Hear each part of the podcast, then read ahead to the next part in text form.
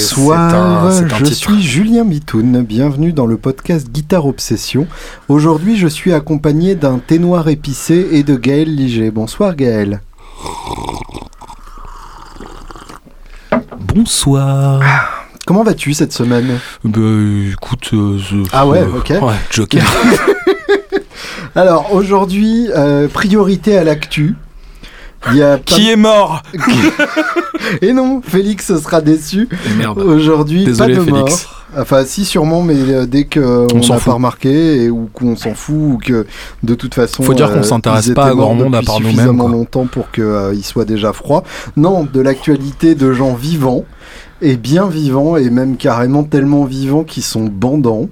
C'est sur euh, le Facebook de Third Man Records, le 31 juillet, que deux nouvelles photos ont été postées. Évidemment, des très belles photos en noir et blanc.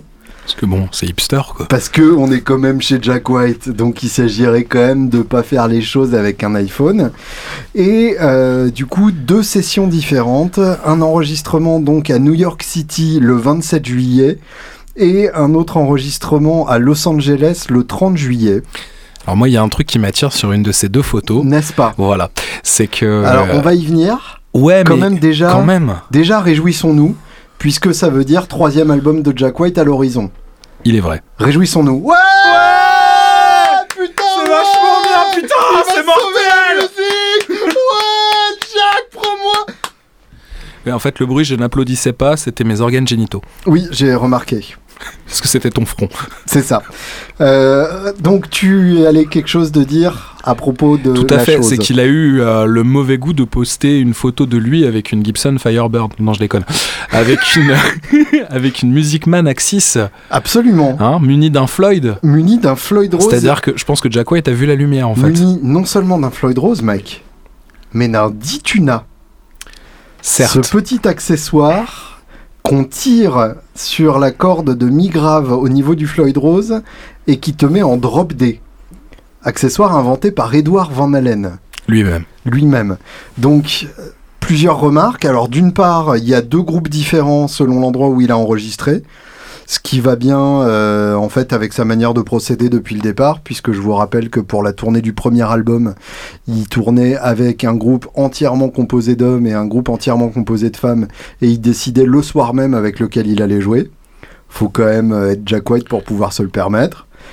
Et euh, donc dans son groupe de New York, on remarque la présence troublante de Charlotte Kemp Mull, qui n'est autre que la sparring partner de euh, Monsieur Lennon dans euh, Sabertooth Tiger, The Ghost of a Sabertooth Tiger, un groupe que les hipsters euh, connaissent bien et euh, qui a une, euh, une basse violon Hofner euh, presque aussi longue que ses jambes. Et euh, sur l'autre, on a juste un mec avec une jazz basse qu'on s'en branle, puisque en plus il a un micro euh, en plus dessus de, de précision. Donc ça c'est dommage. Mais donc revenons au choix de guitare. Axis sur l'une et euh, Firebird sur l'autre. Deux grades qu'on n'a jamais vus entre les mains de Jack White. C'est vrai. La question est est-ce que le fait que Jack White porte une Axis rend l'Axis cool? Non. Ou est-ce que ça rend Jack White un peu, euh, un peu has-been Non, je pense que c'est juste que ça reflète bien Jack White, c'est-à-dire que c'est un mec qui a un taux de je m'en branle au mètre carré qui est absolument incroyable, quoi. Tu crois vraiment? Ouais, je pense. Tu je crois qu'il en a rien à foutre Tu crois rien. que tout ça n'est pas calculé?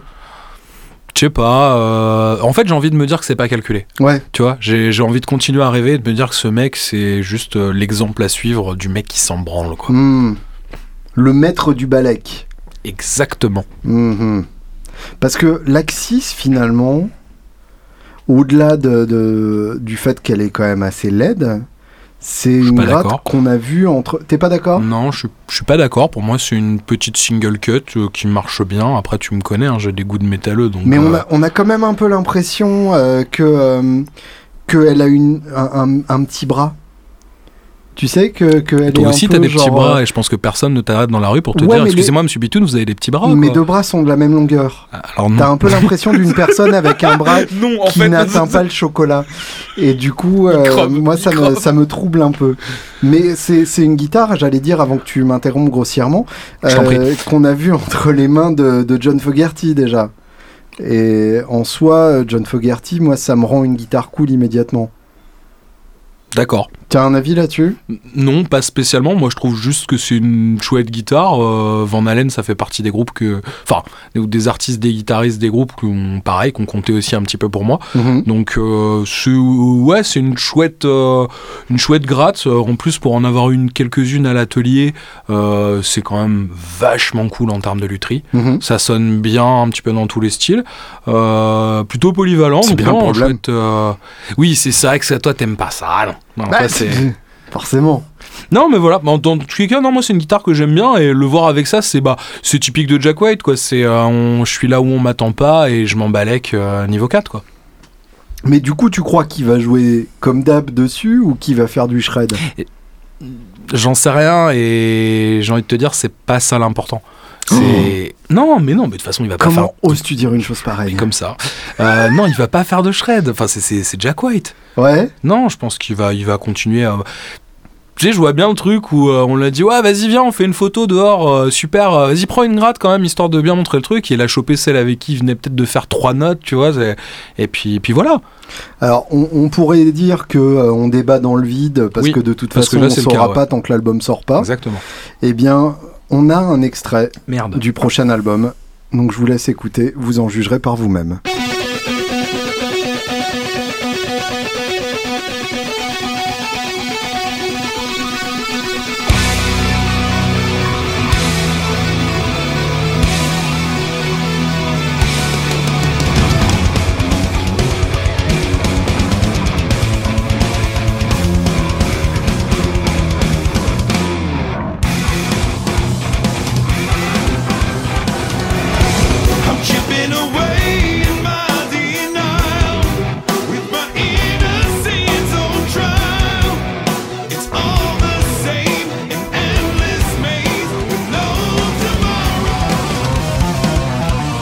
Voilà, donc ça aurait pu ressembler au prochain Jack White. Malheureusement, nous n'avons pas accès au prochain Jack White en vérité.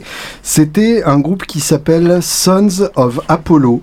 Un groupe euh, qui a révélé son existence il y a trois jours, je crois, et Gaël m'a donc envoyé un DM à cette occasion-là. J'étais tellement excité En me disant ça. mec, mec, mec, mec. Et du coup, euh, je suis allé voir et effectivement, euh, c'est quand même une nouvelle assez excitante. Euh, donc, tu, tu as envie de nous en dire un peu plus Eh ben, Je te vois tout frétillant. Oui, je suis frétillant parce que déjà Mike Portnoy, Mike Portnoy, donc euh, originellement euh, batteur de Dream Theater, euh, Billy Sheehan, Billy Sheehan. originellement bassiste pour il a fait il a fait Vai, il a fait Mr Big, il a il a Talas. accompagné Paul Gilbert, Talas également. Les Winery Dogs avec Mike Portnoy. il est vrai. Et surtout Ron Tal. Putain Et oui. Quoi. Euh, Bumblefoot, Voilà. un de mes premiers émois shreddiques. Je veux dire, je me souviens de euh, l'album, euh, c'était quoi, The Adventures of Bumblefoot, avec la pochette Mhm. complètement folle, à moitié Monty Python dans l'esprit. C'est absolument génial. Ce truc où tu savais pas si c'était euh, faux parce qu'il avait envie que ça soit faux ou faux parce que il le, il le maîtrisait pas ou quoi. Enfin, il y avait un côté vraiment tellement spontané et, et complètement fou dans, dans, dans cet album-là qui était absolument excellent. Après, il a fait d'autres euh, d'autres trucs. Bah, je pense aux albums. euh, c'était quoi? C'était Cool, Uncool. euh, Bah, uncool tout court. euh, Ouais, Par il y avait contre, il a la fait normal, normal et voilà, abnormal. normal, normal et abnormal, ouais.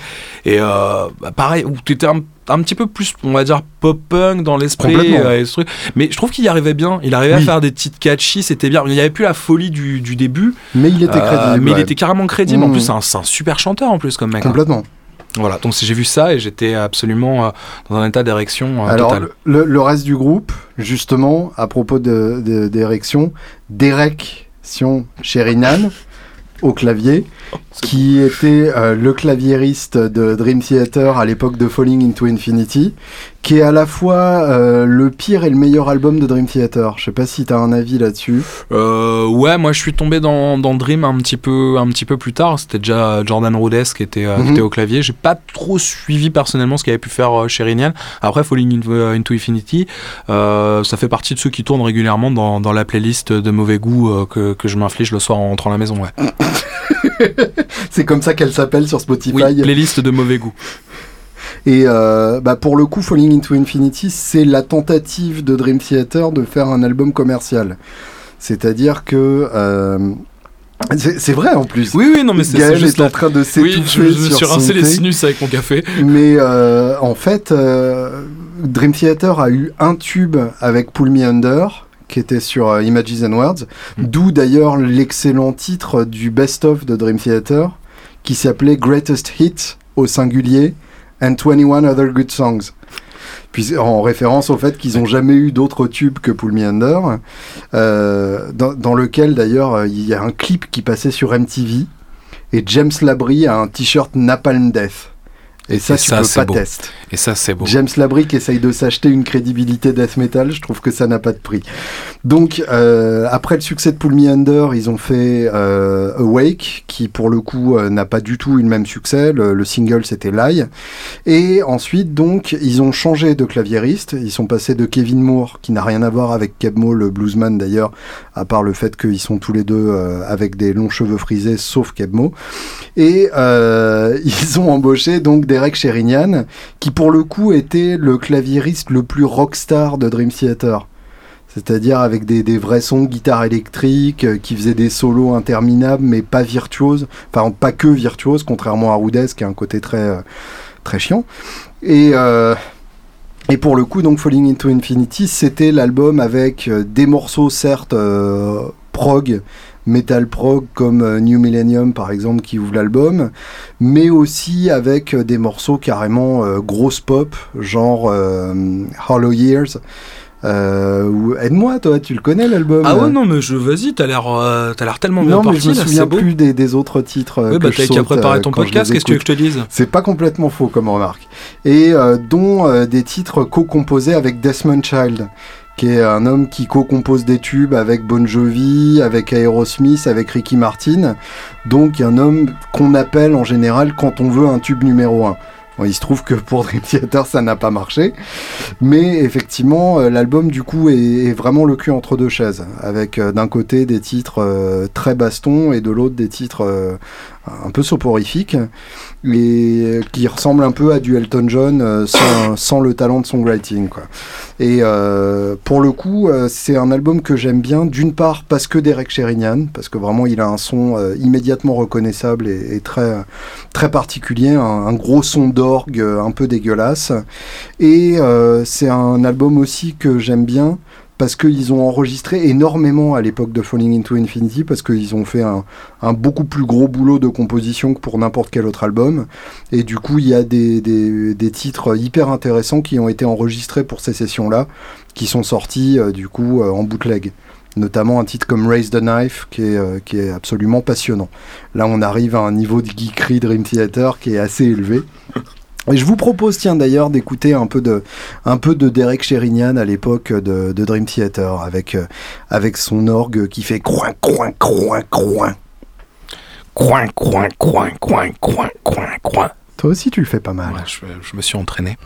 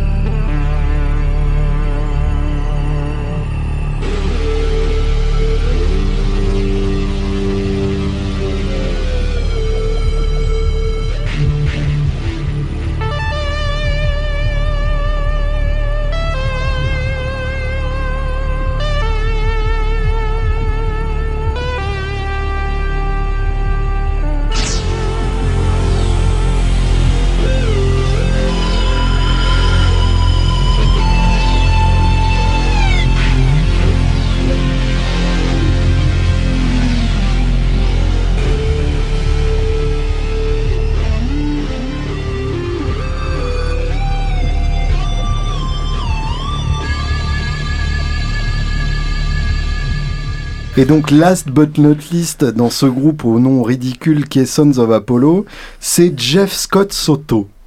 J'ai absolument aucune idée de qui il peut s'agir. Eh bien, je dirais que euh, c'est là que le problème se pose. Puisque Jeff absolument Scott personne. Soto... Non, malheureusement. Oh. Non, on aurait préféré un anonyme. Euh, Jeff Scott Soto, c'est euh, le, le- le mec qui gâche tout à la soirée. Tu sais, qui se ramène euh, avec, euh, avec un album qu'il veut absolument mettre à la place de ce que t'as prévu et tout. Très bien. Jeff Scott Soto, c'est l'ancien chanteur du groupe Dingo Malmsteen. Ah ouais, quand même. Ah ouais, Ah merde. ouais. Ouais. Tu vois, quand tu le dis comme euh, ça, ça saute I'll aux yeux. see ouais. the light tonight, flashing to the sky. Take my life tonight.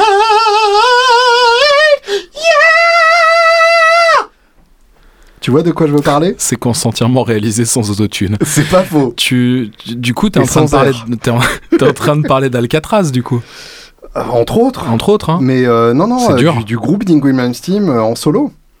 Ah oui, c'est Les vrai. albums Dingo Malmsteen Oh, merde. sur lesquels il y a aussi du chant. Oui, c'est vrai que Parce que malheureusement, il n'y a pas que Black Star sur les albums Dingo Je Malmsteen. ne sais pas, en général, il y a, que aussi- cette piste-là qui il y a fonctionne. en aussi fait. The Queen is in Love, Oh merde. avec des chœurs de 40 000 personnes qui font The Queen is in Love. Et euh, derrière, Ingwe qui essaye de rattraper le tout en faisant cran, cran, cran, cran, cran, cran, cran, cran, cran, cran, cran, cran, cran, cran, tabadaba. Tu fais vachement bien. euh. J'ai beaucoup écouté. Mais, euh, mais voilà, Jeff Scott Soto, c'est un peu tout le mauvais goût des années 80 dans une voix. Et donc, euh, en termes de casting, c'est quand même un vend peu du dommage, rêve. quoi. Donc, euh, autant les Winery Dogs, Richie Kotzen à Ah la bah, voix, là, on y croit à top, des hein. kilomètres. Ouais, c'était top. Mais euh, pour le coup, les Sons of Apollo, euh, il se pourrait bien que ce soit euh, un, un espèce de, de consortium de, de ringards qui essayent de se raccrocher à une actualité quelconque. Je suis pas persuadé. Après, Portnoy, c'est vrai que on sent quand même depuis son départ de Dream Theater, il a toujours cherché à retrouver un projet qui fonctionne, on va dire, euh, aussi bien que, que Dream. Mhm. Euh, euh, moi, pour moi, c'était carrément le cas avec The Winery Dogs. Oui. Euh, je sais pas si tu avais lu les dernières interviews de Kotzen où tu sentais vraiment qu'il en avait vraiment ras le cul euh, de, de, bah, de The Winery Dogs, de, du concept de tourner, de faire des concerts. J'adore. En fait, ce que tu viens de dire, Ouais, c'est que Portnoy a toujours recherché un groupe qui fonctionnait comme Dream Theater. ouais. Et donc, les Winery Dogs, ça fonctionne comme Dream Theater. Mais non, justement. Parce qu'ils en ont marre de se voir. Oui, c'est. tu me fais dire ce que j'ai pas dit, même si c'est pas totalement faux. Ouais, si vous réécoutez, c'est exactement ce qui s'est passé. Et merde. non, mais, mais voilà, j'ai l'impression que ça s'est euh, ça stoppé euh, plus ou moins parce que bah voilà dissension dans le groupe, euh, problème de euh, on va dire de vision des choses ou quoi, Mhm. et qu'il revient avec un autre truc. Enfin, ça fait vraiment à chaque fois le, le concept un petit peu de, de all star band à chaque fois. Et Sachant que revient, récemment, euh, il est revenu à jouer du Dream, ce qu'il avait soigneusement évité de faire euh, depuis son départ du groupe. Euh, départ un peu forcé d'ailleurs, euh, comme on se souvient euh, des tabloïds métal de l'époque. Euh, en gros, pour ceux qui n'ont pas suivi, il avait pris un break pour jouer avec. euh, C'était quoi le groupe euh, infâme? Euh, Avenged Avenged Sevenfold, Avenged. Sevenfold, parce que le batteur a été un grand grand fan de Mike Portnoy, qui était des, enfin le, le mec était décédé à un âge assez jeune, je crois, Mhm. et que du coup euh, il leur avait filé un coup de main pour une ou deux dates, et au fait finalement il Et était. c'est un euh, groupe qui cartonne tellement. euh, Enfin, c'est un groupe Oui. qui remplit des stades. oui, c'est bankable. euh. Contrairement à Dream Theater, et du coup Portnoy se voyait déjà en haut de l'affiche, euh, en beaucoup plus beau et beaucoup plus grand, son nom s'étalait. Euh, il se voyait déjà euh, riche euh, comme Charles Aznavour. Et du coup, euh, voilà, sauf que Avenged Sevenfold lui ont dit non mais mec, t'es vieux. Et c'était bien, mais c'était pour un soir. Et du coup, euh, Mike est revenu voir... C'est tellement l'histoire de la vie de ma vie ce que tu viens de raconter C'est un peu ça, et Mike Portnoy est revenu voir son ex et lui a dit euh, finalement c'était bien ce qu'on faisait. Et Dream Theater lui ont dit ah mais mec on a déjà fait des auditions, regarde je te présente Mike Mangini, il joue mieux que toi. Et du coup Mike Portnoy s'est retrouvé à remplir sa piscine. Et du coup De voilà larmes, de ses propres larmes. c'est comme ça que ça s'est passé. Et du coup, euh, Portnoy n'a que récemment euh, retouché le, le répertoire euh, Dream Theater, plus spécifiquement euh, la, la saga Glass Prison, puisque euh, c'est un titre euh, en huit parties qu'on retrouve sur huit albums différents, ou sept ou six, enfin on, on s'en fout un peu, euh, qui parle de, de la, du sevrage à l'alcoolisme, enfin à l'alcool, parce que se sevrer de l'alcoolisme c'est une chose, se sevrer de l'alcool c'est encore ça, autre ça- chose. ça veut dire boire plus, hein, Voilà, tout simplement. Je vois que tu maîtrises pas bien le sujet. Laisse-moi faire. Je connais. Voilà, je vais te montrer, c'est pas grave. Donc voilà, qui parle de, de- de son combat, des alcooliques anonymes, tout ça. Et euh, donc pour, pour l'occasion, il a monté un groupe, euh, je crois qu'il s'appelle Mike Portnoy's Shattered Fortress ou quelque chose comme ça, Ouais. si ma mémoire ne me trahit pas, dans lequel il a mis trois guitaristes. Tant qu'à faire. Parce que John Petrucci, quoi. Parce que voilà, pour qui remplir, occupe euh, le volume lui-même voilà. de, trois, de trois guitaristes, surtout à une certaine époque. pour remplir un John Petrucci, il faut trois guitaristes. Et euh, bah c'est bien, mais on s'en fout un peu, quoi. Complètement. Évidemment. Et, euh, et voilà, donc on arrive à une situation un peu, presque un peu tristoun quand même, euh, où on voit le pauvre Mike en train d'essayer de, de regagner sa gloire passée. Et euh, est-ce que Sons of Apollo sera ce groupe-là ou pas? Moi, je- t'avoue que le, le concept me plaît beaucoup parce que bah, c'est beaucoup de musiciens que j'apprécie Bien sûr. énormément. Après, comme tu le disais, euh, j'ai toujours l'impression qu'il revient toujours plus ou moins avec la même recette, avec juste des personnes di- euh, différentes. Ça fait un peu l'impression, tu sais, du mec qui, bon, ça, ça s'est cassé la gueule. Attends, je sors mon carnet Ça, d'adresse, ça n'a machin. pas marché. Alors, du chose. coup, ouais, c'est ça. Et du coup, ah tiens, machin, tiens, tu fais quelque chose, viens, on fait un super groupe. Enfin, tu vois, ça, ça ressemble un peu à ça. j'ai eu un peu cette impression-là. Et après, je, je me suis fait la réflexion, euh, avec l'amertume du temps qui passe, que euh, voir euh, Ron et Mike Portnoy dans un même groupe, euh, si j'avais 14 ans, je pense que j'aurais revendu toutes mes possessions terrestres pour aller voir le premier concert de cette formation-là. Et euh, je pense que j'aurais dormi devant euh, la salle de concert pour être au premier rang. Et je me rends compte que finalement je vieillis et que euh, voir Jack White avec une Axis m'excite plus que la perspective de cet album. Après, euh, je trouve ça quand même assez. euh, qui enfin, sort le si- 20 octobre. je, je le trouve plutôt. Chez tous les bons disquaires. Tu la fermes maintenant Je trouve ça plutôt crédible en fait. J'ai plus, euh, enfin, ça me fait plus plaisir de voir euh, Rondal jouer avec euh, 15,99 Mike Portnoy. J'arrêterai pas de parler. Hein, tu peux y aller. Moi non plus. Euh, ça me fait plus plaisir de le, de, de le voir. euh, Parce que là, vous me voyez pas, mais je lui fais des doigts en fait en même temps. c'est- dur. J'arrive pas à faire plusieurs choses en même temps.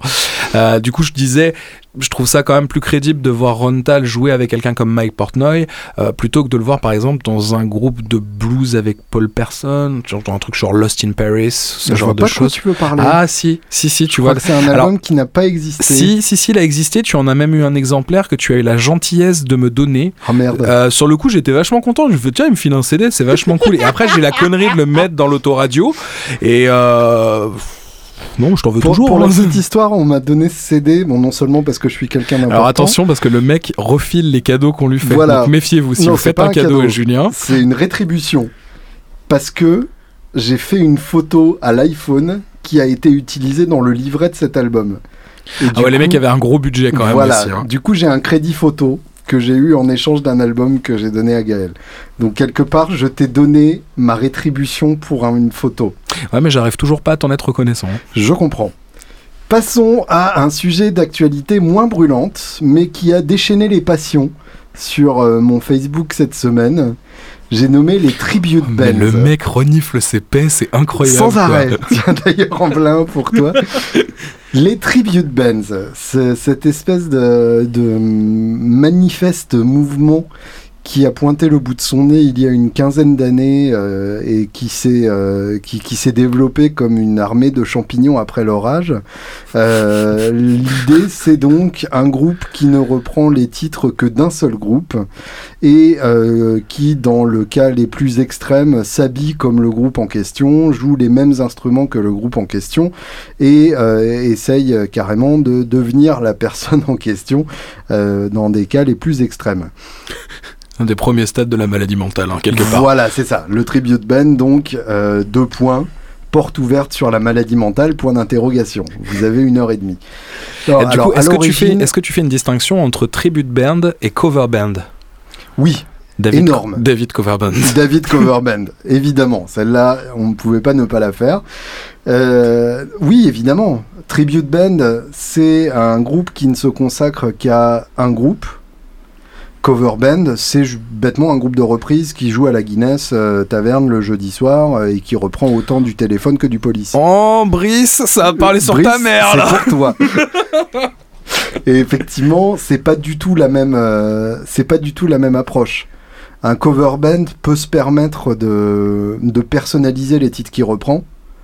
Euh, et d'avoir même sa propre personnalité. hein, finalement, euh, est-ce qu'on peut considérer que le groupe de Joe Cocker euh, en 1971, Mad Dogs and Englishmen, c'était pas un cover band? Puisqu'ils avaient écrit aucun titre. Du, du coup, tu parles de personnalisation des titres. Ça veut dire, par exemple, qu'un groupe qui reprendrait Thunderstruck pourrait se permettre de le faire avec un solo de bouzouki euh, irlandisant euh, au début. Si c'est un cover band, oui. D'accord. Si c'est un tribute band, c'est plus compliqué. Ou bien dans ce cas-là, faut carrément un concept de cover band. Par exemple, un groupe qui s'appellerait. euh, euh, J'essaye de trouver un nom absolument brillant et rien ne me vient. Du coup, je vais me débattre pendant quelques secondes et vous allez m'écouter en direct en train de me débattre pendant quelques secondes. Qui s'appellerait Irish Maiden. Par exemple. Oh, c'est qui- mauvais. qui ne C'est reprendrait. mauvais. C'est un titre de, de Devin Townsend en plus sur Physicist. Te Et bien me l'a bien niqué maintenant. je t'ai pris dans un coin, je t'ai acculé. Euh, un groupe qui s'appelait Irish Maiden qui ne reprendrait que du Iron Maiden en version ballade folk irlandaise. Là, effectivement, ce serait un tribute band. Parce qu'il y aurait un concept unificateur. Je dirais que pour moi, la différence, c'est le concept unificateur. ok. Accepté? Je valide. c'est beau. Et euh, évidemment, historiquement, euh, le tribute band, c'est avant tout euh, les tribute band Beatles, puisque les Beatles bah, n'ont pas fait de concert après euh, 66, à part le concert sur le toit en 69, et que bah, c'est le plus grand groupe du monde, et du coup, beaucoup de gens auraient aimé les voir en concert. Et il y a un côté, comment dire, il y a un côté imagination d'une réalité alternative dans laquelle les Beatles auraient fait des concerts pendant leur deuxième période. Puisque euh, les Beatles n'ont jamais joué en concert les titres de Sgt Pepper, du Double Blanc, de la Tite B. Et le fait de monter ces titres pour les jouer sur scène, il y a un côté hyper intéressant. Euh, et là, il y a, y a un côté au-delà du tribute band, euh, c'est c'est carrément un spectacle sur le thème de- des Beatles. Euh, et évidemment, euh, vous avez carrément maintenant des, des festivals entièrement consacrés au tribute band des Beatles. Donc c'est voilà, c'est comme le, le chili C'est navrant, carne, ouais. voilà, donc on en arrive à bien plus tôt que prévu à la phase débat. C'est navrant, vas-y, explique. Non, non, non, c'était juste pour te, pour te troller. Euh, après, je, je t'avoue que le, le, le concept, je le connaissais pas spécialement il y a encore euh, quelques années. Mhm. Euh, je crois que le premier qui m'a vraiment marqué, c'est en plus c'est un Français qui est chez Kelt aussi, c'est Yvan Guivic, Mhm. qui a un super tribute à Pink Floyd. Mhm. Euh, j'avais vu, alors j'ai pas eu l'occasion de les voir en vrai, j'avais vu pas mal de vidéos. Bah c'était vachement bien quand même parce qu'il y avait tout Ouais. le côté son et lumière qu'on attend justement d'un concert de Pink Floyd. Et limite j'avais vu ça avant de voir The Wall à Bercy, par exemple, qui, qui est un peu, si tu veux, pour moi les gens de ma génération en tout cas, le seul lien que je pourrais éventuellement avoir avec Pink Floyd live entre Oui, guillemets. bien sûr. Donc comme ça la seule rebondit, possibilité de Voilà. voir euh, ça, rejoint ce que autre tu en concert. exactement, ça rejoint ce que tu disais. Il y a aussi D'où les quelques tributes de Led Zepp aussi. euh, Exactement, et même pour des trucs qu'on va dire vachement plus, plus violents, euh, il y a eu aux États-Unis quelques tributes bands à Pantera, oui, bien dont sûr. un en particulier, euh, le guitariste euh, Alan Marcus, qui est un mec qui a vachement bossé dans l'industrie, qui a bossé chez Washburn, qui a Mhm. bossé chez Strandberg et compagnie, euh, euh, enfin voilà, qui est aussi, un- en plus d'être un bon businessman, un excellent musicien, Mhm. qui avait quand même la tâche de d'enfiler euh, les Santiago de Dimebag Darrell quoi Mhm. ou ses converses selon les, les époques euh, c'est pas en tout cas voilà il le faisait il le faisait vraiment bien. Et il y avait Ouais. une recherche poussée jusque dans le matériel utilisé où il avait euh, une Washburn Dimebag Darrell de certaines années parce que c'était la période de l'album qui jouait Mhm. euh, le plus. Euh, l'amplification les pédales tout était vraiment recherché. C'était pas juste par exemple tu vois acheter du matériel signature en disant ouais regarde j'ai une Wad Dimebag Darrell mais non sur cet album là il utilisait tel truc. Enfin il y a Ouais. vraiment une recherche une prise de tête que je trouve vraiment chouette parce qu'on est quasiment dans de la reconstitution historique en fait où chaque petit détail compte quoi donc voilà je trouve ça juste En chouette fait, le problème des, des tribute bands, il n'est pas, à mon avis, et je, je t'invite vivement à débattre avec moi, viens.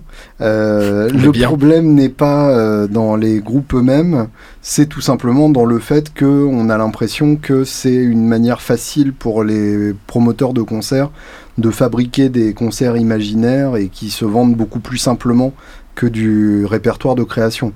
Quand on regarde le programme de l'Olympia à l'heure actuelle, c'est quasiment moitié de tribute band, en tout cas dans le répertoire rock.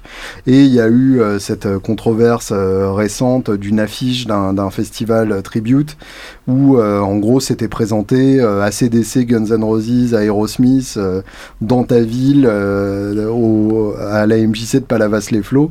Et les gens se sont dit Ah, mais non, c'est pas les vrais et euh, effectivement, surprenamment, ACDC, Guns N' Roses et Aerosmith n'ont pas voulu venir à la MJC de Palavas-les-Flots. Quelle bande de bâtards. C'est vraiment des gros Enfin, bâtards. franchement. euh, Et euh, ah, S'il te plaît, il y avait quand même deux tickets boissons et trois merguez euh, pour le défraiement. Bah oui, c'est quand même pas dégueu, quoi. et ils avaient même le droit d'avoir un stand de merch. Je sais pas de quoi ils se plaignent. Ah ouais, franchement, non, mais les, les les mecs, de toute façon, sont. Les mecs avaient quand même loué des Marshall Valve State pour le backline, donc ils étaient bien, quoi. Ah ouais, non, non, mais là, Non, je les pense qu'à un moment, il faut, il faut arrêter, tu vois, quand t'es un petit groupe comme Moi, ça. je vais te dire un truc. Ouais. Les mecs, ils ont perdu le sens des réalités. Je pense, je pense Tu parce que tu vois, les, les gars, ils sont là, ils, se- ouais, ils, ils se la pètent en fait. C'est Il y, a- ça. y a plus de, y a plus de connexion C'est réelle. ça. quoi. Ils, ils ont oublié leur base. Oui. Tu vois Bon, donc voilà. Le, le- Allez, salut. Salut. Le, le gros problème effectivement des, des tribute bands, c'est que euh, bah, il y a un côté euh, vache à lait et un côté carrément remplacement de la création. Et Tout, ça- tout- tout à fait. euh, de toute manière, tu, tu le vois. Enfin, pour aller rebondir encore plus sur ce que tu dis, d'une manière générale, prends un festival. Mhm, On va à chaque fois essayer d'avoir une tête d'affiche la plus large possible. On va prendre l'exemple du Hellfest, Bien sûr. euh, qui est capable de te faire venir ZZ Top, Mhm. alors que moi, je sais pas, au, Ou Deep Purple, ou Deep Kiss, Purple, ouais, ouais. Pas déconner non plus. euh, Attends, ça va. Et, et voilà. Et t'auras toujours ce truc, ce truc là où tu vas avoir des gens qui vont venir uniquement pour les têtes d'affiche pour voir. Alors c'est vrai qu'effectivement c'est chouette de pouvoir ces- voir ces groupes là, de pouvoir avoir euh, ces souvenirs là. En même temps, je sais pas si tu vas sur un truc comme ça, il y a quand même toute une phase où c'est bien de découvrir des choses que tu ne connais pas. Bah, en théorie, Euh, c'est le principe d'un festival. On est bien d'accord. Normalement, tu te chopes une bière, tu, tu vas faire un tour euh, devant les scènes et puis tu restes si ça te plaît et puis si tu ça viens te plaît. pour le puppet show et tu découvres Spinal Tap. quoi. Exactement. Ouais, c'est ça. Tu, tu, tu restes le temps, le temps de trois morceaux. Si ça te plaît, tu restes un peu plus. Tu vas demander à ton voisin, c'est qui le groupe qui passe là? Puis voilà, si ça te plaît, tu vas aller acheter un, ou- un ou deux CD. Mhm. C'est cool. Et effectivement, avec le côté tribute, bah, t'es plus du tout dans la découverte. Et euh, bah, ça tourne vite en rond, quoi. C'est comme tu Alors, disais, c'est un côté vache à lait, quoi. Allons encore plus loin. Ouais. Est-ce que ça veut dire que euh, le rock est un style de, de conservatoire? Est-ce que Ah ça bah veut dire que c'est en train de devenir un style dont le répertoire est aussi fixe que la musique classique et baroque? Tu veux dire qu'on va avoir un réel book euh, de, de rock? Je suis convaincu que ça existe Oui, déjà. je pense aussi. Et, ouais. euh, et du coup, est-ce que euh, il y a encore moyen d'ajouter à ce répertoire ou est-ce que on peut considérer maintenant que rien de ce qu'on fera ne sera comparable à euh, insérer votre album de classique rock préféré à cet endroit-là? Je, je pense qu'effectivement, de toute façon, d'une manière générale, pourquoi ça a une telle importance, ces groupes-là, ces morceaux-là Parce qu'il y, a y un côté, c'est une découverte. Mhm. C'est-à-dire que ça n'existait pas avant. Et là, tu arrives et tu te prends la claque de ta vie en disant Putain, c'est quoi? Je, je comprends rien à ce qui m'arrive. C'est quoi ce plan de batterie? C'est quoi ce son de guitare? C'est quoi ce Mhm. mec qui chante? Enfin, je veux dire, du moment que tu remplaces ce côté découverte, et ça, c'est valable pour n'importe quel artiste, euh, tu auras beau apprécier énormément ce qui, ce qui peut le faire, tu jamais autant de frisson que la première fois où tu as écouté un morceau qui t'a vraiment touché. Bien sûr. Euh, à mon sens, c'est, enfin, j'ai envie de dire aussi simple que ça. Euh, donc c'est pour ça aussi que, enfin, tu vois, ça me fait sourire quand tu me taquines en me traitant de hipster ou quoi, mais c'est que justement, j'ai envie, de, oui, j'ai envie de, re- de découvrir d'autres trucs. J'ai envie de rechercher. Des fois, enfin voilà, je vais me balader sur des playlists complètement euh, euh, chelous, aléatoires, slash bizarres sur YouTube, juste pour essayer de trouver de nouveaux trucs à écouter. Parce que c'est cool effectivement d'écouter régulièrement les artistes que tu aimes, de les soutenir, aller au concert, etc., acheter un Mais t-shirt. ça, c'est parce que tu es une anomalie. Certes. J'ai j'ai peur justement, et je pèse mes mots, et je baise mes veaux, comme, euh, dirait l'autre, que euh, effectivement les tribute bands marchent parce qu'ils sont rassurants. Parce qu'il y a une prévisibilité, tu vas au concert, tu sais ce que tu vas entendre. Et euh, est-ce que ça ne va pas avec ce côté chaque homme qui devient une île, qui entretient soigneusement un précaré le plus proche possible de lui et qui est terrifié à l'idée que sa bulle se perce. T'es gentil, mais là je viens de bouffer.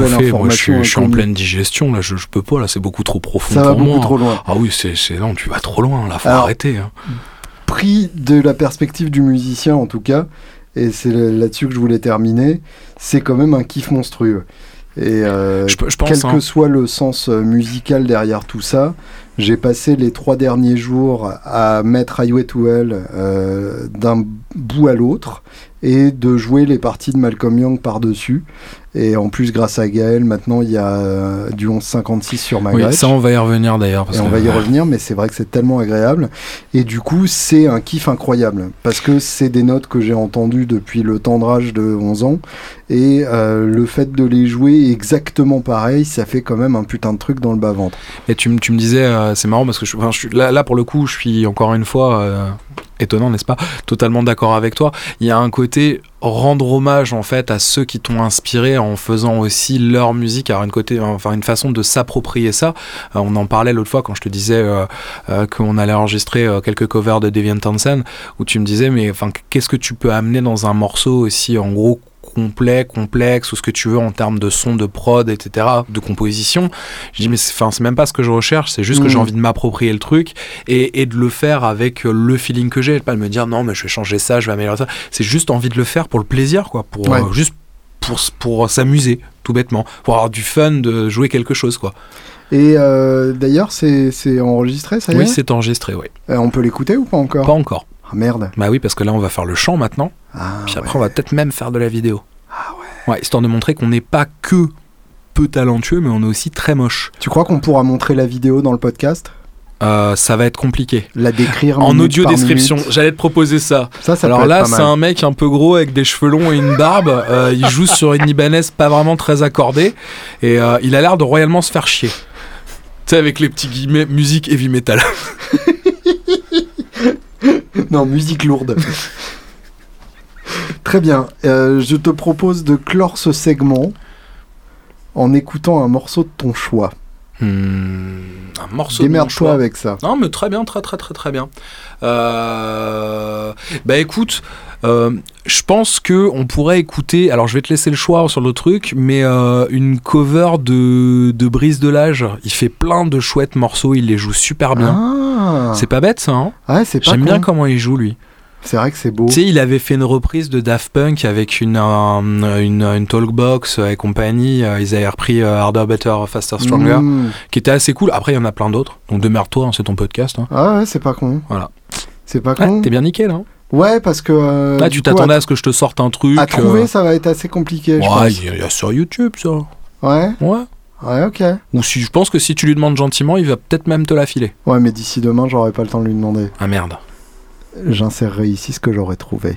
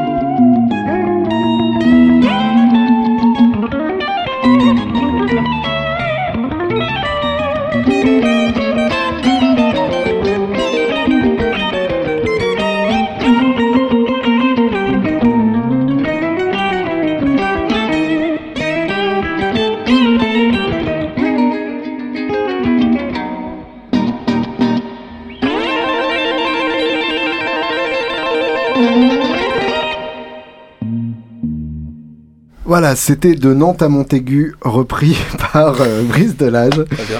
Et maintenant, c'est la minute de Gaël. La minute rafale. Faisons donc un, un jingle, je te propose. T'as une guitare Benoît, ici présent, va me passer la Gretsch. Benoît qui vient de me regarder, Ouais, l'air de dire avec Ah, la non, moi je terreur parle dans les pas dans yeux. l'air de dire Tu t'attends à ce que je fasse un jingle? Je vais sauter par la fenêtre, ce sera plus rapide. Voici donc ma Gretsch. C'est la minute de Gaël Liger. C'est moi. C'est lui. À toi, Gaël. Ouais, ça va être très très compliqué là. De... Alors moi j'ai deux trucs dont j'aimerais parler aujourd'hui Ouais dans la minute, donc 30 secondes Ouais. chacun. Euh, le premier, c'est un Sachant que c'est des minutes dans Ouais. le monde négatif. Donc ouais, va tout à fait. Donc c'est bon, hein, j'ai le temps. hein. C'est la minute de coiffeur, on est bien. Euh, Installez-vous parce qu'on va parler. C'est la minute où t'as de quoi faire. Non, mais je... non, non. Cette blague était tirée par les cheveux. C'est bon, tout est Oui, fait. Voilà. oui. Non, mais non, voilà, on était. On a rempli les. Bon, enchaîne là. Ouais, bah c'est difficile aussi quand tu dis de la merde, comme ça. Euh, du coup, on va parler de simulation d'amplification et d'amplification à lampe. Attention, Ah ouais. sujet trollage. Non, mais je, trouve ça intéressant parce que euh, au magasin, j'ai souvent des clients euh, qui, qui viennent euh, pour nous expliquer à quel point Line 6 c'est de la merde et à quel point les amplis à lampe c'est mieux. Alors, sur le principe, j'ai envie de dire non, déjà c'est absolument pas mieux. Tout dépend de ce qu'on va faire avec, tout Mhm. simplement. Je reprends les premiers produits Line 6, donc au tout début. C'est vrai que la modélisation était hyper raide. pod, nous par sommes exemple. en 1999 C'est ça, ou 98, exactement. peut-être même 97. Peut-être même Allez savoir. 97. J'en sais rien, j'ai pas préparé mon sujet. Ah, c'est bien. Voilà. Bah, au début, il y avait le- le- l'ampli le, plus moche du monde, là. le Axis 6 ou un truc comme ça. À l'époque où la marque ne s'appelait même pas encore Même Line pas 6, Line 6, ouais. euh, qui était un gros ampli avec un panneau de contrôle vert euh, d'un mauvais goût absolu, et qui était en fait euh, une version ampli du pod qui est sorti un an après. Le, le pod euh, haricot rouge Mm. que l'on connaît tous, Oui. et dont je vais retrouver la date pendant que Gaël parle, du coup je pour, l'écouterai pour la petite histoire, moi, au niveau pod, j'ai encore mon premier pod en rack, première version. Attention, et il fonctionne encore. Il a toujours des presets enregistrés dessus. Est-ce que du coup on peut considérer que c'est un son vintage? Euh, je pense que ça fait partie maintenant du matériel vintage, effectivement. Mais euh, Ouais. après, je m'en fous. Euh, non, mais. En, en vrai, je trouve, en vrai, je trouve ça intéressant parce que la, la plupart du temps, les gens vont avoir des opinions très très arrêtées sur ce qui sonne et ce qui ne sonne pas. Et euh, ça va donner lieu à de longs débats plutôt stériles sur les forums ou sur Facebook euh, en disant pourquoi ça c'est de la merde ou quoi.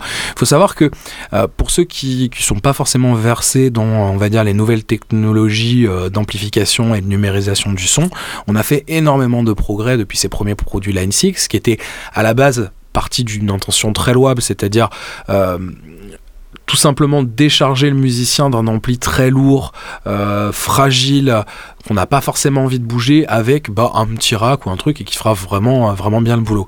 Euh, Alors, je- Oui. j'en profite pour euh, intervenir euh, rapidement pour euh, rectifier donc historiquement. Donc, en 1996, ils ont sorti le Axis 212 dont je parlais tout à l'heure et le premier pod, le pod 01. Pour le coup, je ne trouve pas la date, mais euh, ça doit être pas longtemps après. Donc, euh, à vue de couille, je dirais 97. et tu parles bien du haricot rouge. euh, Le premier haricot rouge, c'était le premier de toute façon. Et le, le rack est sorti euh, juste après. Donc voilà. Line 6, même s'ils font partie des gros du marché et des pionniers, ce sont pas non plus les seuls euh, fabricants. On a eu aussi euh, Avid avec euh, l'Eleven Rack. Je pense évidemment à Fractal et à Kemper qui sont au top du top et qui fournissent, enfin à l'heure actuelle, n'importe quel musicien, guitariste que vous avez trouvé, il y a quand même de fortes chances qu'il ait un Fractal dans son rig, tout bêtement, parce que c'est hyper pratique, très versatile, et honnêtement, euh, je pense que pour la pl- plupart des, styles musicaux, Fractal, par exemple, arrive, ainsi que Kemper, à très très bien émuler un son d'amplificateur à lampe. J'ai deux réactions à ça. Ouais. Et je te laisserai La première, c'est que tu dérouler, sors, euh, je, te, je te laisserai dérouler ta, ta diatribe euh, je ensuite. vais te dérouler ma diatribe. Déroule-moi donc ta grosse diatribe. Euh, première remarque. Oui. Est-ce que c'est pas aussi une question de réalisme économique? Parce que euh, transporter un 412 à travers l'Atlantique, ça coûte des sous. Transporter un accès fixe euh, dans son slip, ça coûte beaucoup moins cher. Alors déjà, je pense que le jour où tu t'achètes un accès fixe, tu ne le transportes pas dans ton slip. J'ai des très grands slips. Bref.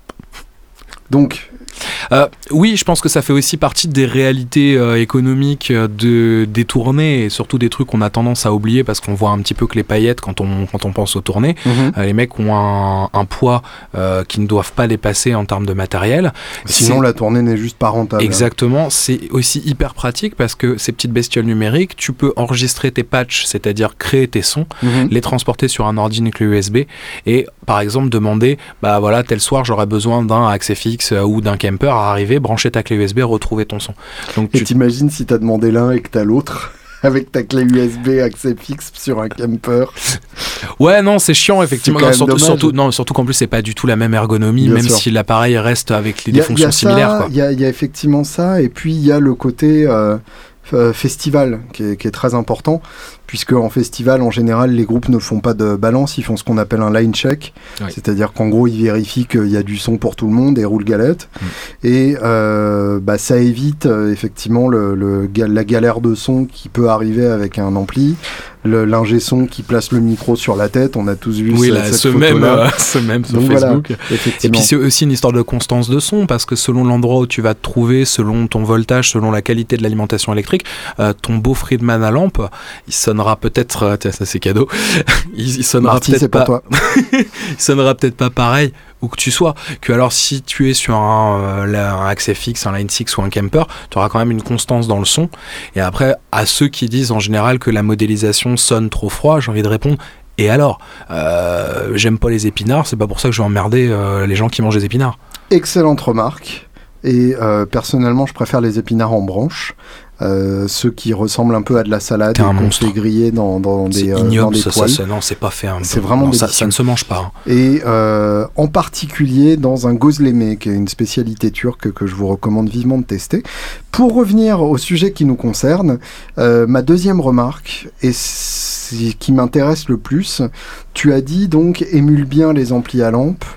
Finalement, est-ce que c'est pas se tromper de bataille que de jauger un émulateur, euh, enfin un préampli justement euh, digital à sa capacité à émuler des amplis qui datent de 1947 Est-ce que euh, finalement on peut pas juste accepter qu'un bassman sonne comme un bassman et que l'intérêt du accès fixe c'est plutôt d'inventer les prochains sons plutôt que de reproduire ceux qui ont été faits il y a 60 ans Mais, mais là, attention, parce que là, du coup, on peut faire un parallèle entre le tribute band et le groupe que Bien tu sûr. vas découvrir. Mais tout est dans tout et Tout- inversement. Et inversement, parce que là, là, euh, l'idée, c'est avant tout de pouvoir continuer tranquillement à se masturber intellectuellement sur des concepts dont, on va dire, euh, n'importe quel musicien qui fait de la musique n'a strictement rien à branler.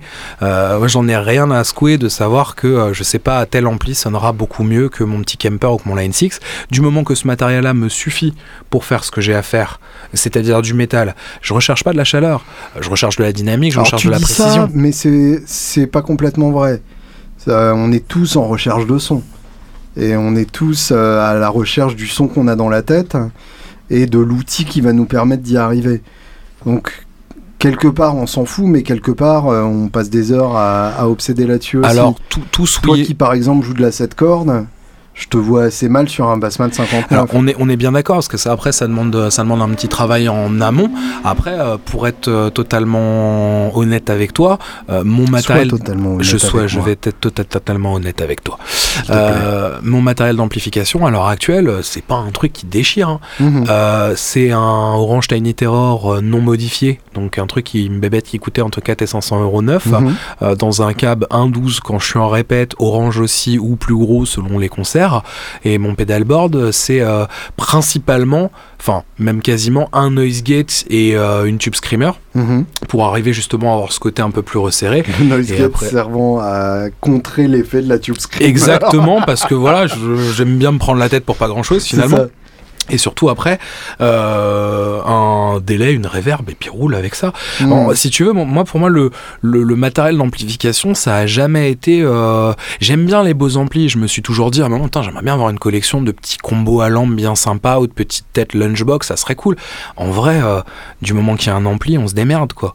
J'ai pas, enfin, en tout cas, perso, j'ai j'ai pas, j'ai peut-être passé pour un gougnafier, mais euh, je je m'en fous un peu en vrai. Qu'est- Qu'est-ce qu'on en conclut de tout ça? Parce qu'on J'ai très mauvais goût et que je commence à l'assumer devant des gens. Non, alors, tu, euh, tu défends l'amplification numérique, Ouais. mais finalement, t'as revendu ton camper. Ouais, alors ça s'est fait, mais parce qu'il y avait des, il y a quand même un, un contexte autour. J'espère que euh, vous entendez le silence gêné euh, à travers Non mais c'est vrai, le mec il balance des trucs comme ça, bah tu vois, voilà, bah, je suis retourné à un moment où j'avais plus de fric et voilà, c'était la galère, il a fallu sacrifier un truc. C'est le truc qui valait le plus de thunes dans ta maison. Ouais, je crois que c'était ça. c'est surtout ça. ouais, même, je suis sûr que j'aurais pas pu autant tirer d'un de mes reins dans l'état où ils sont. Enfin, non, mais voilà. dans, dans l'idéal, toute, euh, toute chose économique étant égale par ailleurs, est-ce que tu serais plutôt sur un accès fixe ou sur un Bogner euh, Uberschnall Euh, clairement, sur un accès fixe, euh, à l'heure actuelle, c'est la solution qui serait sans doute la plus simple et la plus souple euh, pour mon utilisation. et euh, celle qui permet aussi, on va dire, peut-être le plus d'expérimentation sonore. Alors moi, il y a toujours, il y a, moi j'aime beaucoup le côté, euh, on fait le savant fou avec des sons qui n'existent pas, et c'est pour ça d'ailleurs que je me passionne pour l'univers des plugins. Mais il y a un truc qui me froisse dans l'idée d'un préampli numérique, c'est que si jamais tu renverses euh, un T dessus, tu n'as plus du tout de son. Alors que si tu renverses un T sur une tête Marshall, au pire, ça se Prends un répare Marshall qui va facilement. sentir un peu le thé, euh, Voilà. c'est pas grave. Au pire, ça se répare facilement et au mieux, ça fait carrément un son plus intéressant. Je suis d'accord avec toi, hein, comme quoi il n'y a pas de vérité universelle. Moi, il y a- j'ai- euh, universal, universal, de vérité universelle. Euh, Ce je- podcast vous est amené par les vérités universelles audio. Petit placement de produit au calme. Euh, non, voilà, il- moi il y a un truc qui me froisse encore plus que l'idée de renverser du thé sur un accès fixe, c'est le fait aussi que les patchs, tu peux les exporter euh, sur ton ordinateur, tu peux les mettre sur internet, tu peux avoir des forums, c'est rempli de patchs, et donc ça Mhm. veut dire aussi lisser complètement le grain de son de tout un pan, on va dire, tout un style musical. Prenons par exemple un certain, enfin, le métal, le gent et compagnie. Tout le Clairement, monde joue sur le patch Meshuggah 001. Exactement, ou le Misha 01 de périphérie, etc. Misha Rhythm, enfin tout le monde l'a vu, tout le monde l'a essayé, parce qu'effectivement ça marche bien, t'as pas trop à te prendre la tête, etc. Ouais. Donc c'est vrai que ça lise beaucoup déjà en termes de, de production musicale. Surtout que là, pour le coup, euh, contrairement à euh, si on achète le même Super Lead 67 que Angus Young, euh, là sur l'accès fixe, on a vraiment le même son. C'est-à-dire que les 0 et les 1 bougent dans le même sens. Peut pas y avoir une capa d'une valeur différente, une lampe plus usée, etc. Mm. L'usure de la LED de mise en marche n'a aucune incidence sur le son du fixe. Absolument pas. Du coup, euh, tu te retrouves aussi avec une possibilité d'avoir euh, bah, tout le monde qui a plus ou moins le même son et qui a ce son un petit peu lissé. Euh, déjà, comme je disais tout à l'heure, en termes de, de production, c'est un style qui est vraiment très particulier, donc tout le Mhm. monde fait un petit peu pareil. Déjà, parce que c'est comme ça que ça sonne, tout bêtement. Et là, si tout le monde se met à avoir avec le même son de gratte, ça peut être un peu compliqué. Moi, tu vois, c'est plus ça qui me ferait peur, plutôt Ouais. que l'idée de me dire euh, Oh ouais, mais ça sonne pas totalement comme un diesel VH4 avec une TS 808 d'époque. Euh, non. Balek. Balek. Balek. Je propose de recentrer le débat et euh, de partir un tout petit peu de la guitare pour aller vers la musique à travers deux nouveautés euh, possible, qui sortent aujourd'hui même. Donc là, on est d'une actualité brûlante. Euh, donc le vendredi euh, 4 août, deux, deux nouveautés euh, discographiques qui n'ont absolument rien à voir l'une avec l'autre, et c'est bien pour ça que ça nous excite. Il y a d'une part le nouvel album de Marty Friedman. Oh ouais. Ouais, Ah ouais. ouais, Ouais. exactement. Qui s'appelle comment? Le dernier c'était Inferno, c'est ça? Et celui-là s'appelle Wall of Sound. Très bien. Je pense C'est que un très bon titre. Oui, c'est vrai que Et en plus, il a fait une pochette façon live à Budokan en 77. Et ça, je trouve ça quand même hyper classe de sa part. Et ce qui montre bien que Marty est un homme de goût, en plus d'être le héros de euh, Retour vers le futur. Voilà, regarde ça. C'est beau. C'est quand même classe. Oui, effectivement. Là, on est Budokan 77, quoi. Et donc, euh, j'ai entendu quelques extraits de cet album et ça promet de défourailler sévèrement. Bah déjà, il y avait, il y avait quand même une sacrée amorce différente dans Inferno. hein. Il y avait une- un son qui était beaucoup plus moderne, une prod euh, vachement différente. hein. Alors, ce qui est intéressant avec Marty Friedman, alors pour ceux qui ne connaissent pas Marty Friedman, c'est le guitariste le plus talentueux que Megadeth ait eu à l'envieuse position de soliste de Megadeth, qui est en général plutôt un CDI. Et euh, Marty Friedman, donc, c'est sur les albums les plus passionnants du groupe Rust in Peace, Countdown to Extinction, Euthanasia, Cryptic Writings et Risk.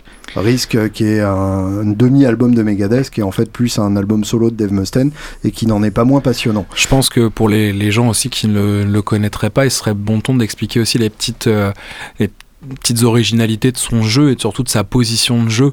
C'est un guitariste complètement autodidacte euh, qui a appris à jouer euh, bah, un peu comme il pouvait, je pense, parce Mhm. qu'à une époque où la pédagogie était certainement moins développée que ce qu'on peut trouver à l'heure actuelle. Beaucoup moins de ressources.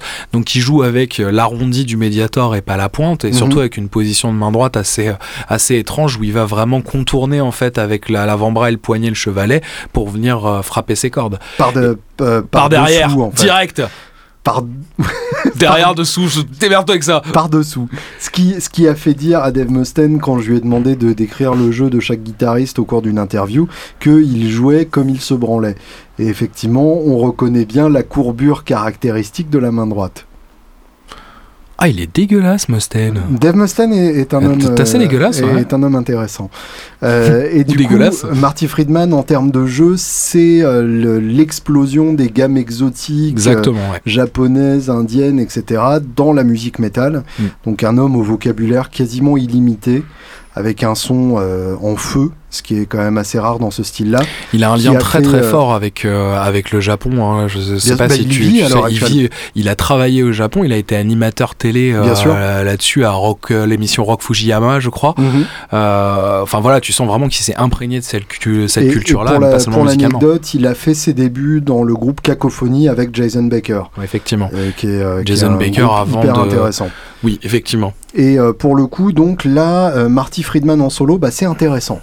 Euh, Wall of Sound, euh, bah, euh, pour ne pas encore l'avoir écouté, je donnerai pas d'avis définitif, mais les titres que j'en ai écoutés sont vraiment bien. C'est composé de manière intéressante. Il y a beaucoup de, de- d'empilement de pistes, mais toujours de manière intelligente. Les compos sont bonnes, le son est excellent, ça joue avec un vibré magnifique. Et Marty a eu l'intelligence de s'entourer d'un vrai groupe contrairement à beaucoup d'autres guitaristes qui font un projet solo où c'est genre bah tiens lui il sait bien jouer parce que euh, il me laisse la place de faire un solo. Non, euh, Marty Friedman a un batteur qui ressemble à Animal du Muppet euh, qui remue dans tous les sens, une bassiste complètement ouf qui saute dans tous les sens et un guitariste rythmique qui joue sur huit cordes pour bien assurer l'extrême grave derrière lui. Donc on a un vrai groupe avec une vraie personnalité et j'espère que ça s'entend sur Hall of Sound. Il y a- il y, a un truc que j'aime particulièrement chez ce mec-là, c'est ses choix de guitare.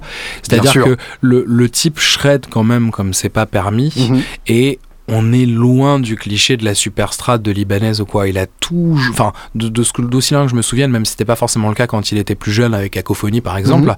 euh, il a très souvent joué avec des single cuts façon Les Paul.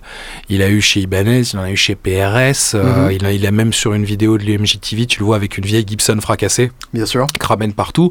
Et là, je crois qu'il est chez Jackson maintenant. Là, le modèle, c'est Alors, quoi ce modèle Emperor, je crois, un truc comme ça. C'est son modèle, mais qui est Ouais. dérivé de l'Emperor, effectivement. Et qui est, qui est très joli d'ailleurs, avec un, un pont coupé euh, florentin et avec euh, un pourtour euh, blanc autour du noir et vice-versa. Et puis surtout une, euh, la, la tête Jackson qu'on connaît, Bien donc sûr. hyper pointue, très agressive avec euh, de, 2x3 quoi. Et à l'époque de, de Megadeth, il jouait déjà sur Jackson. Ouais. Et en fait. euh, Oui, c'est vrai, il avait une Kelly à l'époque. Exactement, ouais, c'était le roi de la Kelly. Et en particulier des Kelly à un seul micro aigu, ce qui est quand même en soi la grosse classe. Bah, le mec avait compris quoi. Voilà, il avait déjà compris. Et c'est à partir de Risk que qui s'est intéressé à d'autres sonorités, d'où euh, la, la prépondérance de la strat sur cet album. Aussi bizarre que ça puisse paraître, euh, et effectivement, ça donne un résultat euh, lui aussi très intéressant. Bref, à écouter donc Marty Friedman Wall of Sound. Et l'autre grande nouveauté de ce vendredi, je vous avais prévenu, ça a absolument rien à voir, c'est un nouvel album de Randy Newman qui s'appelle Dark Matter. Randy Newman, Je vois à tes yeux bovins que ça ne t'évoque absolument rien. Alors déjà oui, et en plus je digère, donc le bovin t'emmerde. non, euh, Randy Newman, genre rien de chez rien. Euh, bah, là comme ça à froid non, après je sais pas, donne-moi quelques titres d'albums, quelque chose. euh. Alors Randy Newman, euh, pour ceux qui ne connaissent pas, vous l'avez déjà entendu dans la bande originale de Toy Story. Ah bah oui C'est lui qui Oui. fait You got a friend in Oui. me. You got a friend in me. Je Tu peux continuer à le faire en regardant bien dans les Randy yeux. Newman. You got a friend in me. Non c'est You gênant. got a friend in me. Voilà. Ah, arrêtez s'il vous plaît. Randy Newman, qui est euh, un des trésors euh, nationaux des États-Unis, qui est un songwriter de génie absolu, qui a d'ailleurs écrit des chansons dont vous ne savez même pas qu'elles sont de lui, euh, et euh, qui s'est entouré des plus grands musiciens que cette terre compte. Donc le premier album éponyme date de 68, et c'est un album euh, où il est entouré d'un orchestre complet dont il a écrit les arrangements, parce que voilà, il est juste aussi bon que ça. 70 12 songs, approche complètement différente avec un groupe de rock derrière. Et évidemment, le premier chef-d'œuvre en 72, Sail Away.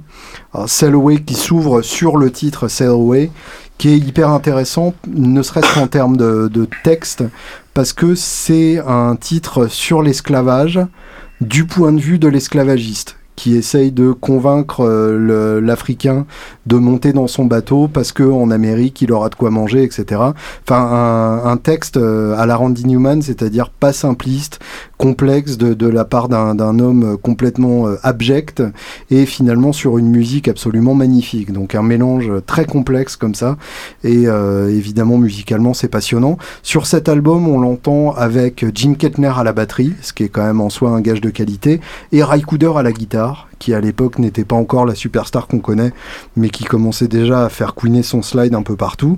Good Old Boys ensuite en 74, qui est un concept album sur le sud des États-Unis, là encore avec euh, bah, beaucoup de beaucoup de textes parlant des, tensions raciales et souvent du point de vue des racistes. Donc c'est euh, fallait oser euh, avoir l'intelligence d'écrire ce genre de texte.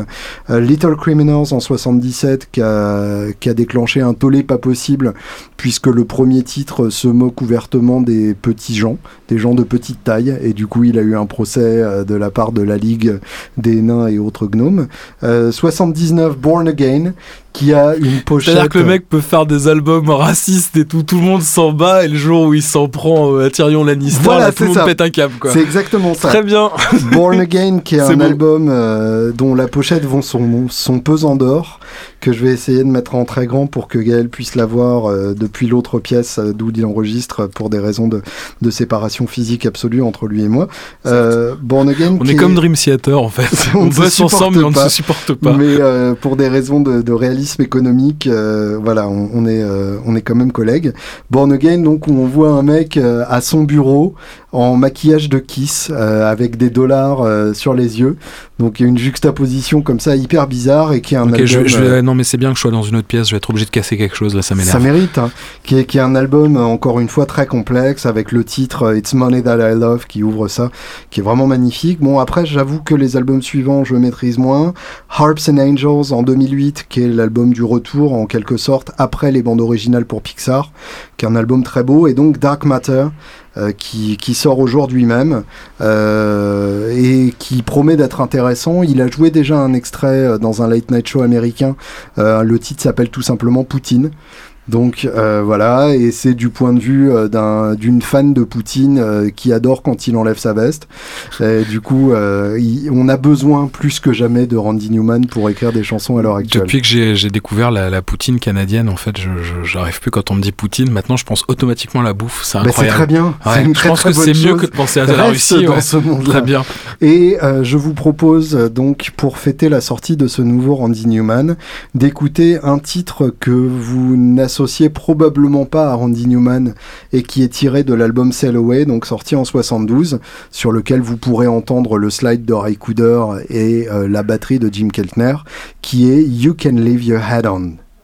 Oh incroyable Bim You Can Leave Your Head On, donc que vous connaissez par Joe Cocker, mais qui est un titre de Randy Newman. Et là où le titre de Joe Cocker, et c'est un des grands malentendus du songwriting américain, le titre de Joe Cocker a un côté très bombastique, euh, très euh, genre euh, salut les filles, je jette mes billets à Las Vegas, qui correspondait très bien à la bande originale de 9 semaines et demie pour la scène de striptease. Là, la version de Randy Newman, c'est nettement plus dégueulasse. C'est-à-dire qu'il la chante sans grande conviction et on sent plutôt l'ambiance genre euh, strip bar mais le dimanche à 14h. au moment où le buffet est gratuit et où le mec va autant au strip bar pour les strippeuses que pour le buffet gratuit. Randy Newman, You Can Leave Your Head On.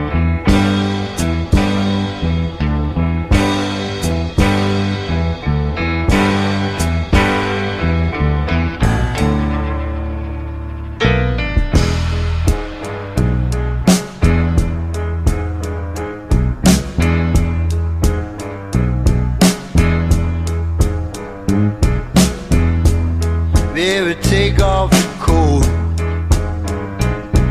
real slow.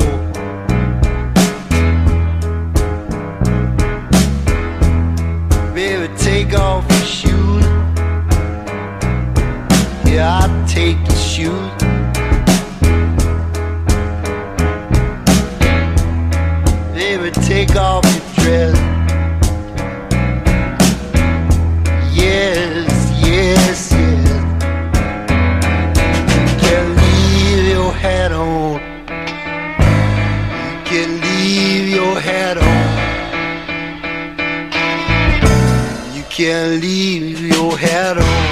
Randy Newman, donc, dont l'album Dark Matter vient de sortir et que je vous encourage très vivement à acheter dans toutes les bonnes crèmeries.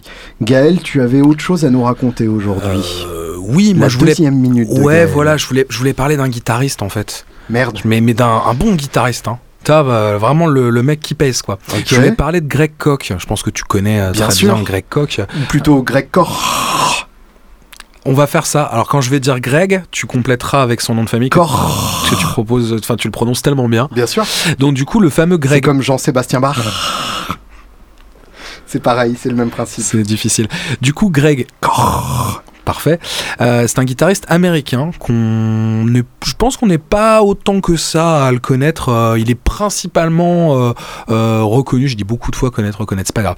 Euh, pour sa, ses cliniques, euh, et ses démos pour Fender Mhm. principalement. Pour son Et pour travail, sa taille quand même. il est grand. Hein. Ouais, il fait 2m10. Ah ouais, quand même. Ouais, Mais c'est pour ça quand tu le vois jouer, t'as vraiment l'impression que la Telecaster est minuscule dans ses paluches. Quoi. absolument. Euh, il travaille aussi également pour euh, Wildwood Guitars. Tout à fait. euh, qui en plus d'être une chaîne YouTube avec des démos absolument fantastiques, c'est un, un magasin, il me semble. Exactement. C'est un, un des, un des premiers magasins qui s'est vraiment penché sur le phénomène custom shop et qui du coup est- fait partie des, des trois magasins les plus importants dans ce, dans ce domaine-là.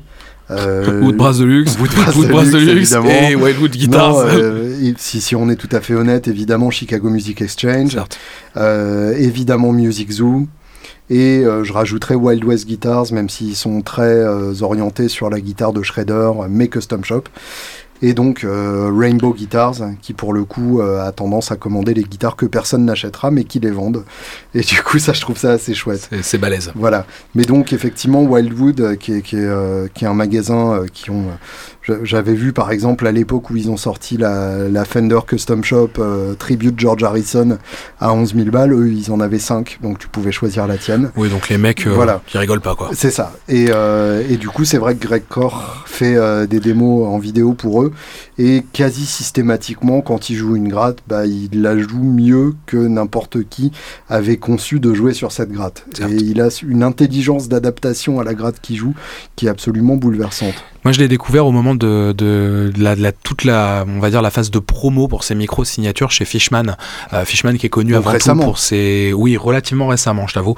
Euh, qui- Fishman qui est plutôt connu pour ses préamplis, euh, ses amplis acoustiques, ce genre de choses, qui s'est mis à faire une ligne de micro électrique pour les pour guitare.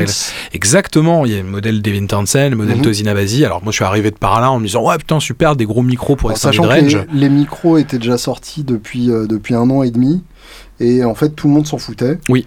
Parce que, euh, ah ouais, super, des micros sans bobine. De toute façon, les gens savaient même pas qu'il y avait des bobines dans leur micro à la base, donc ils s'en branlaient. Ouais. Et puis super, des micros pas actifs où il faut quand même mettre une pile qui va se décharger. Alors le Donc, principe de la moi, pile, j'en le pas, pourquoi- voilà. Et d'un coup, euh, ils se sont dit, et si on demandait aux artistes de dire que c'est bien, et euh, du coup, euh, effectivement, euh, via des endorsements intelligents Ouais. et à chaque fois adaptés au style dont ils voulaient parler, en- quand ils ont sorti les micros en question, ils ont réussi une exposition assez spectaculaire. Alors pourquoi une pile ou en tout cas une batterie euh, si c'est pas actif? Mhm. Tout simplement pour le multi-voicing en fait des micros où en gros dans le même micro tu vas avoir par exemple un voicing plutôt vintage et un voicing plutôt moderne. C'est ce qu'a Mhm. Devin Townsend sur les siens. Et du coup je vois en me baladant sur le site, il parle d'un mec euh, Greg euh, Corps. je te remercie, euh, avec une Telecaster. Donc moi forcément un guitariste avec une Telecaster, je trouve ça assez sympa. En plus une Fiesta Red Relic qui vient du, du Custom Shop, elle m'a Mhm. rappelé euh, quelques souvenirs du Deluxe euh, qui me font encore faire des rêves humides. T'inquiète, elle est vendue. Et merde. Et euh, du coup, je me suis intéressé en me disant tiens, qu'est-ce qu'est-ce qu'il a pu vouloir de faire de plus en fait euh, sur des micros Telecaster qui sont déjà très bien comme ils le sont. Et en fait, il a sorti donc ce, ce kit à son nom, ce kit signature, euh, qui est en fait un, un multi-voicing également, où tu vas avoir donc tes deux micros Telecaster, une control plate avec les boutons et compagnie, donc les potentiomètres électroniques, et une batterie au lithium en dessous, une sortie jack avec dans la coquille jack un mini port USB Mhm. qui va te permettre en fait de recharger euh, la batterie euh, de, de- de tes micros. Euh, tu as une autonomie qui est assez euh, qui est assez dingue et le tout Encore sans heureux. utiliser de pile. Ouais, pour le coup, elle est vra- elle est vraiment dingue. Elle est je sais plus si c'est 4 400 450 heures de jeu. Enfin, c'est c'est énorme sur une batterie au lithium quoi. Donc vraiment vraiment chouette. Euh, apparemment, tu, tu les laisses brancher 2 3 heures et puis tac, il y a pas de souci, c'est branché au chargeur de ton téléphone et tout va bien. Donc je me suis intéressé au truc, je suis allé vraiment écouter ce qu'il faisait donc que ça soit pour les démos pour Wildwood et compagnie, euh, ou, ou avec ses nombreux projets. Alors, il a monté là récemment un trio avec son fils Mhm. à la batterie, le euh, Core Marshall Band. euh, je, ouais, c'est ça. Euh, il avait, euh, En référence au double corps de chez Marshall. certes, et je m'énerve, putain. C'est pas faux. Euh, il avait aussi euh, le son groupe Greg Koch and the, the Tone Controls, Mhm. euh, qui était assez assez drôle aussi. Enfin, il y avait de tout. Il y avait du rock, il y avait des trucs un peu plus jazz, un peu plus blues. En fait, c'est un mec comme tu disais qui a une adaptabilité sur l'instrument qui est absolument incroyable. Mhm. Euh, et ce qui m'a séduit le plus, en fait, qui a terminé de me convaincre, c'est la personnalité du type. Mhm. Euh, c'est une sorte de, de Christophe Godin à l'américaine. Je trouve il a un côté vachement. Il est non, mais il, il est drôle, il est il est déconneur. euh, Mhm. et ça joue comme c'est pas permis avec un côté souvent dans les démos la plupart du temps les mecs vont être un peu bah, on va dire peut-être un, un petit peu plat en termes de caractère on est là Oui, pour regarder un instrument à la fin là tu regardes les vidéos parce que tu sais qu'il va raconter des conneries euh, se mettre à gueuler au plein milieu d'un- d'une vidéo à chanter ou quoi Ah, c'est assez génial quoi et, euh, et donc voilà et tout ça pour dire que finalement j'ai réussi après une longue bataille à demander à, à Fishman de m'envoyer un kit pour que je puisse me faire une idée et faire une vidéo euh, qui devrait se faire bientôt. Je vais pas te... plus Gears tard. of Tone, une vidéo toutes les Ouais, mais je peux semaines. pas et faire des podcasts et faire mes Quand vidéos. Non, en plus j'ai plus d'ordi. Bref, ça c'est autre chose. Et du coup, effectivement, ils m'ont envoyé le kit de micro. C'est absolument bluffant. Mhm. En fait, on va avoir deux positions. Donc en position haute, on a donc le micro façon ce qu'ils appellent wide guard, Mhm. euh, donc micro télécaster, pas beaucoup de niveau de sortie, 55, voilà, plutôt plutôt vintage. Et en fait, en position basse, une black guard, donc un tout petit peu plus de niveau de sortie d'attaque de, de, de grit et c'est absolument bluffant c'est des micros Ce que, ultra clean euh, ce que Greg Core appelle le gristle. exactement C'est son grand mot. Le son- Gristle King. Voilà. Puisque euh, le, le- le graillon, c'est vraiment son truc. Ouais. Et euh, d'ailleurs, c'est comme ça qu'il s'est fait connaître de beaucoup de, de geeks. C'est que sa pédale chez T-Rex s'appelait la Gristle King. Et c'était une, une double overdrive qui est d'ailleurs assez, euh, assez bluffante. Euh, Ouais. Une des meilleures choses que T-Rex ait fait, à part l'overdrive signature Michelangelo Bassio. Et euh, voilà. Euh, Est-ce qu'on pourrait écouter un titre de Greg Core Euh, ouais, moi j'aimerais bien. Alors c'est un live. euh, Ouais. Pour le coup, j'aimerais vous faire écouter. alors c'est Cruise Every Highway. Ça s'appelle Highway, pardon, décidément. Voilà, qui jouait en live avec The Tone Controls. Ok, d'accord. Voilà. Et tu crois qu'il y a une vidéo avec un son correct de ça? Le son était pas mal de mémoire. Après, non, après sinon on écoutera un truc genre Rex Charmer ou un truc dans le genre. Bon, Je te laisse faire ton Donc choix. on verra ce qu'on aura trouvé. Pour terminer, donc, merci de nous avoir écoutés. Pour ceux d'entre vous qui se disent Oh, ces jeunes hommes sont tellement talentueux, j'aimerais leur donner une partie de mes revenus, c'est très simple. Vous avez deux solutions. Mais personne ne se dit ça. Mais tout le monde se dit ça. Non, c'est vrai. Filez-nous de l'argent. Dépêchez-vous. Euh, deux solutions. La première, Patreon. p-a-t-r-e-o-n.com slash guitarops, guitare à la française donc avec un E, ops comme le nouvel ops. Et là donc vous pouvez nous soutenir mensuellement. Deuxième solution, vous me contactez par mail julienbitoun@gmail.com et auquel cas je vous donnerai toutes mes coordonnées pour verser ça sur mon compte en Suisse de manière à pouvoir récupérer de l'argent pour euh, le prince du Ghana qui a besoin de mettre 2 millions d'euros sur un compte en attendant de pouvoir les récupérer parce qu'il est en exil. Le mec est parti, mais tellement loin. Bonne semaine à toutes. Bonne semaine.